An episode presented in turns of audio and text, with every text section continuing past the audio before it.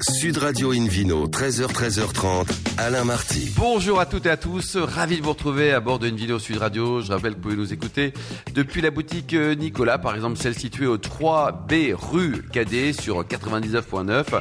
Et nous sommes, vous le savez, à la seule émission de radio au monde à 100% consacrée au vin et au spiritueux. Vous écoutez actuellement le numéro 1241 d'Invino Sud Radio depuis la création de l'émission. C'était il y a 19 ans. Au menu également une balade qui prêche, comme d'habitude, hein, la consommation modérée et responsable. Tout à l'heure, on parlera de Val-de-Loire avec euh, le domaine euh, des Vardes. Également, vous aurez le Bilo Quiz pour gagner un coffret découverte de la cidrerie Lobinière en Bretagne, ainsi qu'un coffret gourmand des domaines Antoine de Lafarge dans la Loire. À mes côtés, pour nous accompagner, tous, euh, Hélène Pio, chef de rubrique au magazine Régal. Bonjour Hélène. Bonjour Alain, bonjour à tous. Et Philippe Forbach, meilleur sommelier du monde. Bonjour Philippe. Bonjour. Pour bien commencer cette émission In Vino Sud Radio, a le bonheur d'accueillir Fabien Romani. Bonjour Fabien. Bonjour. Alors racontez-nous, vous êtes où dans le Beaujolais? À Bully, donc c'est dans le extrême sud du Beaujolais, limite des coteaux du Lyonnais. Voilà, donc on est en Beaujolais 100% générique. 100% générique. Et votre vigne la plus ancienne, là, qui produit encore un petit peu de raisin, elle date de 1918, c'est ça? Voilà, c'est ça. C'est une vigne en fait qui avait été plantée par euh, le père de mon arrière-grand-mère au, au, retour de la, de la, Première Guerre mondiale. Ouais. Et euh, c'est une vigne qui est, on la garde parce qu'elle est vraiment sentimentale. Elle n'est pas forcément facile à travailler, mais sentimentalement, euh, voilà. Qu'est-ce qu'on a comme rendement sur une vigne qui a plus d'un siècle? Oh, on n'a pas des gros rendements, on est aux alentours de 20 hectos, quoi, par là. Bah, c'est pas si mal, hein, pour, Mais euh, étonnamment, c'est une vigne, en fait, on ne sait pas comment elle fait, parce qu'une année très sèche comme cette année, et les racines doivent descendre vraiment très profond, parce que ça fait une récolte assez jolie, quoi. Voilà. C'est vrai? Ouais, ouais. Hélène? Bah c'est, euh, c'est plutôt sympa de se dire que c'est la Jeanne Calment du Beaujolais. Voilà. elle est en pleine forme, formidable.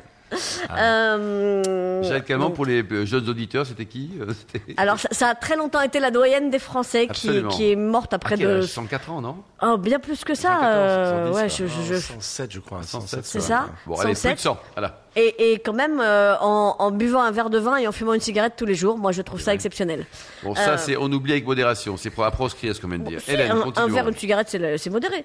Euh, alors, ça, c'est pour la vigne de l'arrière-arrière-grand-père. Mais la majeure partie du domaine a été plantée dans les années 50-60. Voilà, alors là, c'est c'est quelle ça. génération? C'était euh, mon grand-père. Donc en fait, euh, nous à la base, on était une région de polyculture. Donc euh, il y avait les gens, ils avaient tous euh, deux trois vaches laitières, un peu de fruits et un petit peu de vigne. Et dans les années 60, euh, la vigne s'est démocratisée. Donc c'est là où il y a eu la plus grosse partie des plantations.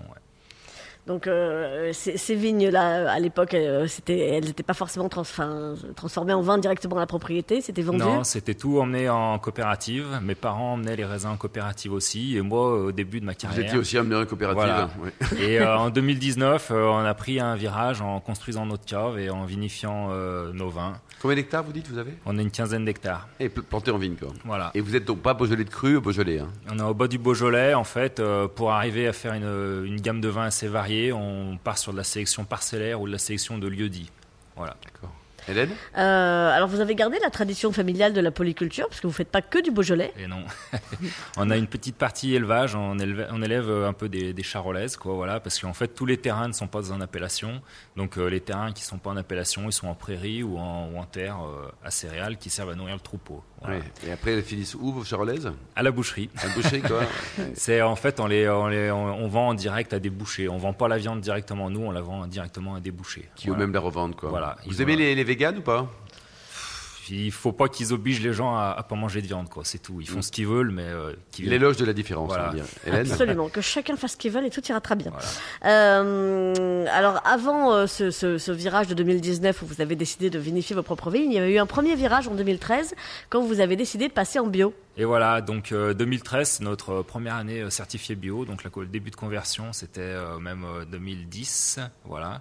Oui, Et, pour la euh, certification voilà. en 2013. Voilà. Et en fait, euh, c'est une histoire de, c'est une philosophie en fait, euh, parce que dans, dans tous les, les vins rouges euh, du Beaujolais qui étaient vinifiés en bio, on trouvait un grain qu'on trouvait pas dans les autres, et euh, ça nous a interpellés quand même. Et euh, même qu'en face, euh, à l'époque, on livrait nos raisins en cave coopérative, euh, à la vigne, on réfléchissait vin quand même tout le temps. Donc euh, on a dit, il faut, faut qu'on voie et qu'on essaye. Donc on a essayé, et ça a été plutôt concluant. Voilà. Alors aujourd'hui, les, les Beaujolais du domaine Romani, on peut les déguster où? Eh ben, pour le moment, la, la commercialisation, c'est beaucoup d'export. Et en France, Vers quel pays? eh ben, Royaume-Uni, Danemark, Québec. Et euh, même euh, il y a une palette qui est partie en Thaïlande là, il y a pas longtemps. C'est un peu Oui. exotique comme destination, mais voilà quoi. Ouais. Vous êtes allé la porter vous-même pour Non, voir avec non, quoi ça marchait là-bas, Non, avec non. quel plat ça marchait en Thaïlande? Non, Il y a pire, non, hein. Euh, et puis, euh, donc effectivement, vous êtes en, en plein développement commercial pour Voilà. euh, voilà pour, pour vendre vos bouteilles. Donc on lance un petit appel aux cavistes, aux grossistes qui nous écoutent.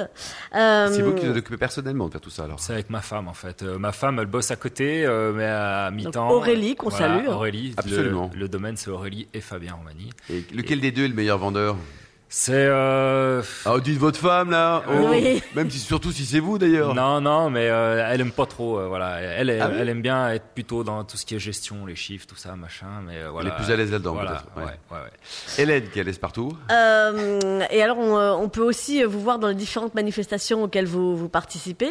Donc, euh, Vous êtes gilet jaune, c'est ça Ces jours-ci. Non, Ah, non, non. je, non, je pensais plutôt ces jours-ci au Beaujolais Nouveau. Vous Ah, voyez, pardon, on est en novembre, oui, oui, tout ça. absolument. Donc, euh, C'est la période. voilà. Ouais, voilà, on fait une petite partie euh, de Beaujolais Nouveau aussi. En fait, euh, c'est euh, une mise en lumière sur tout notre vignoble et on en profite pour faire une cuvée de Beaujolais Nouveau qui permet euh, d'amener les gens sur les autres cuvées euh, de notre gamme. Et Voilà. ça, ça fonctionne toujours bien parce que c'est vrai que c'est c'est quand même un, un élément mondial extraordinaire, le, le Beaujolais nouveau. On a l'impression que ça s'essouffle un petit peu. En Ah, fait, mais c'est euh, c'est ce week-end. Au contraire, c'est la grosse fête ce week-end. Mais justement, est-ce que ça continue toujours l'engouement mondial, je parle hein Il y a un engouement qui est euh, un petit peu en baisse, mais euh, comme en France, on voit que tous les cavistes jouent le jeu quand même à faire euh, le jeudi soir une soirée Beaujolais nouveau. Il y a dégustation de Beaujolais nouveau, dégustation des autres vins du Beaujolais aussi. Et euh, voilà, c'est Ça quelque reste chose. de- le Beaujolais Day, quoi. Cette part. semaine, voilà. vous en pensez quoi C'est vraiment une fête euh, au Beaujolais, c'est l'ouverture un peu de la saison quelque part, puisque c'est le premier vin qu'on goûte. Voilà. Et ça permet de mettre en valeur les crus, voir les différents autres terroirs du Beaujolais. Euh, alors qu'avant, c'était quand même très focus que Beaujolais nouveau, qu'il y avait, il y avait pas de place pour les autres.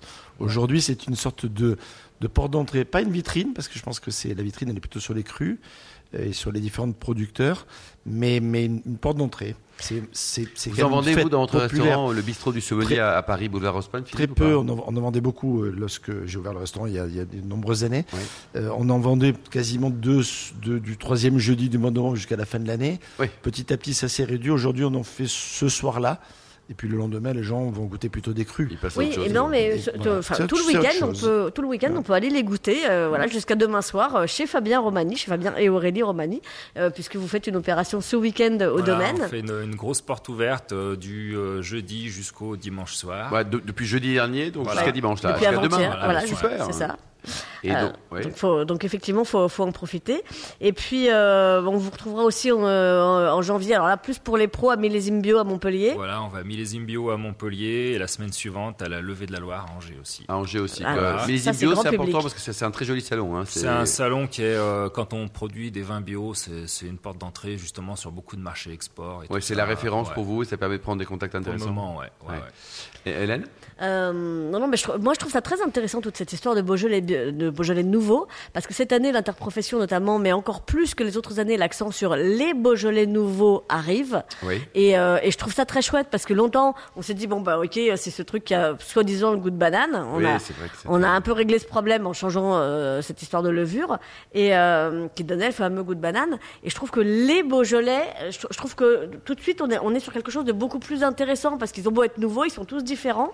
Et, quoi, Philippe les vins de Fabien et Aurélien en le- témoignent. Suis, je suis d'accord avec ça parce que c'est vrai qu'on avait standardisé un peu, voire banalisé le, le, le Beaujolais. euh, Banalisé. Bon, banalisé absolument.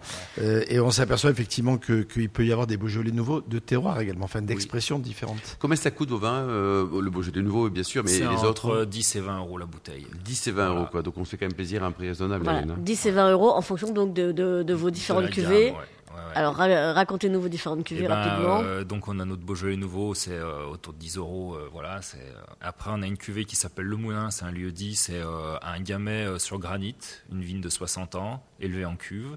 On est autour de 12 euros la bouteille. Après on a une cuvée aux éculis, pareil, c'est des gamay sur granit, exposés un peu plus au nord, donc on garde de la fraîcheur. Il y a un élevage sous bois, c'est du vieux fût pour pas trop marquer le vin. Et là-dessus, on est euh, aux alentours de 15 euros la bouteille. Et ensuite, on a une cuvée justement de la vieille vigne. Euh, C'est une cuvée nature. Euh, On a fait du vin du début. On a essayé de faire une cuvée nature pour voir ce que ça pouvait donner. C'était plutôt pas mal. On l'a appelé euh, Into the Wild. Et euh, celle-ci, elle est à 20 euros la bouteille. Ouais, Voilà. donc c'est raisonnable. Et pour terminer, donc la température de service euh, de, de vos vins du Beaujolais, donc vin Ouais, rouge, Pas trop chaud, pas trop froid. Autour de 16 degrés, c'est pas mal, je pense. 16 degrés quoi. Ouais, Et ouais. alors qu'est-ce qu'on a- on l'accompagne avec quoi la, la, la cochonaille de, la région? C'est Pas des forcément. plats euh, canailles comme dirait Philippe Orbach Aujourd'hui, euh, le but, c'est en fait, on essaye de faire des vins qui sont quand même assez souples, faciles à boire. Et euh, moi, je pense qu'il n'y a même pas forcément besoin de manger en même temps qu'on boit un verre. Un apéro, un verre de Beaujolais, c'est quoi. quand même allez, pas allez, mal. modération. Ça, c'est de la vraie méditation. Merci beaucoup, merci beaucoup, Fabien. Romani, vous avez un site internet, une adresse pour prendre On est sur les réseaux, on a une page Facebook, une page Instagram, voilà. On se retrouve dans un instant avec le, le Vino Quiz pour gagner les très jolis cadeaux en jouant sur invinoradio.tv. Sud Radio Invino, 13h, 13h30, Alain Marty. Retour chez le caviste Nicolas. Je rappelle que vous pouvez nous écouter depuis la boutique Nicolas à Paris. Il y en a beaucoup, hein, notamment celle qui est située au 3B rue de Cadet sur 99.9. Et on vous remercie d'être toujours très nombreux à nous suivre chaque week-end. N'hésitez pas non plus à réagir sur les réseaux sociaux. Le compte Insta Invino Sud Radio. On retrouve tout de suite Philippe Forbach et le Vino Quiz, Philippe. Eh oui, notre fameux Vino Quiz, je vous rappelle le principe. hein. Chaque semaine, nous vous posons une question sur le vin et le vainqueur gagne de très beaux cadeaux. Cette semaine, un coffret découvert de la cidrerie Lobinière à découvrir sur cidrea.fr, ainsi qu'un coffret gourmand des domaines Antoine de Lafarge dans le Val-de-Loire. La question de la semaine dernière, rappelez-vous, était quelle fut la première révélation professionnelle d'Antoine Armanet, vigneron dans la vallée du Rhône, plus précisément dans le Gard du côté des Costières de Nîmes? Réponse A, l'oléiculture, la culture et l'exploitation des oliviers. Réponse B, les licicultures, l'élevage des escargots comestibles. Ou réponse C, la pisciculture, Mhm. l'élevage des poissons. Et la bonne réponse est C'était la réponse A, l'oléiculture, puisqu'effectivement, ils ont 18 000 oliviers 18 000 oliviers sur la hein, propriété. C'est juste euh, extraordinaire. Alors cette semaine, 60 Philippe. hectares. La question du week-end.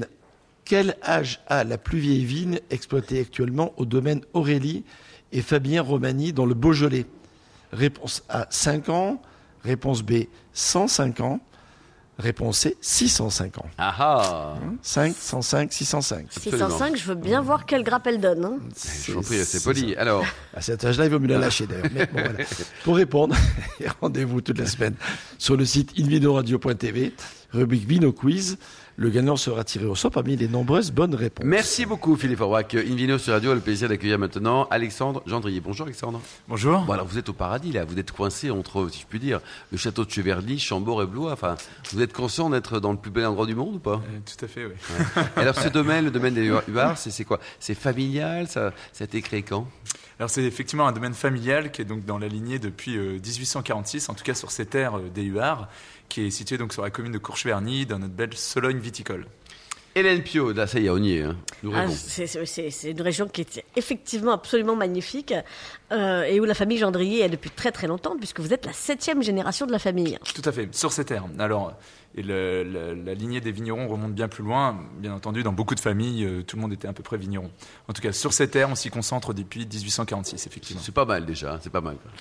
Alors, euh, c'est- compliqué quand on est la septième génération et que la sixième euh, a été constituée de stars, parce que Jocelyne et Michel Gendrier font partie des très très très grands noms euh, du Val-de-Loire euh, depuis euh, bah, forcément un peu longtemps, puisque euh, ils prennent leur retraite. Ils la prennent vraiment ou ils vous tiennent la main? Ils nous tiennent encore bien bien la main, Ah oui. effectivement. Non, non, ils sont toujours là en appui. euh, et c'est euh, c'est vraiment un métier passion, effectivement. Et c'est Euh, une chance pour vous ou alors euh, vous leur dites laissez-nous tranquille c'est- compliqué à l'antenne de balancer papa et maman, cassez-vous. Je euh, non, Il y a du message, il y a du non, message. non, non, globalement, justement, ça s'est super bien organisé. Et euh, bien entendu, il y a toujours des moments, des discussions, des échanges. où- Mais en, en fait, si vous voulez, moi, l'une de mes motivations de vouloir revenir au domaine des UR euh, et d'en faire, euh, d'en faire aussi un métier Ouais. euh, au-delà d'une passion, c'était euh, notamment le travail de mon père, le passage, et de mes parents, mon père, ma mère, etc., le passage en biodynamie. Euh, il y a eu beaucoup, beaucoup de travaux effectués justement aussi pour se concentrer sur un domaine qui est regroupé euh, autour de, de notre lieu de vie et qui nous permet de vraiment de nous seul concentrer. tenant le vignoble. Oui, Ah, ce qui est quand même très rare. Enfin, alors, rare. en fait, pour être précis, en tout, on a à peu près 80 hectares de propriété, D'accord. à l'intérieur desquels il y a une quarantaine d'hectares de vignes. D'accord. D'accord. Et les vignes se situent dans les 900 mètres à la ronde, vraiment de. C'est précis là, hein Oui, oui, oui. Non, mais ce qui est, ce qui est important, c'est qu'en fait, on essaye de maîtriser au mieux notre environnement, euh, même si c'est jamais parfait, mais en tout cas de le faire au mieux pour avoir un équilibre le plus le, le meilleur possible, la meilleure biodiversité, et justement pour avoir un minimum d'intervention à faire. Et d'avoir euh, vraiment euh, cette faune, cette flore qui, tant bien que mal, s'équilibre par elle-même. Et, cela fonctionne. On utilise par exemple aucun. On a, on a beau être en biodynamie, même en bio, on peut utiliser certains insecticides. On n'en utilise aucun. Aucun. Alors, effectivement, euh, la, la- la biodynamie et, et la biodynamie, je veux dire la plus extrême, justement, possible, euh, ça a été l'un- l'une des grandes luttes de vos parents.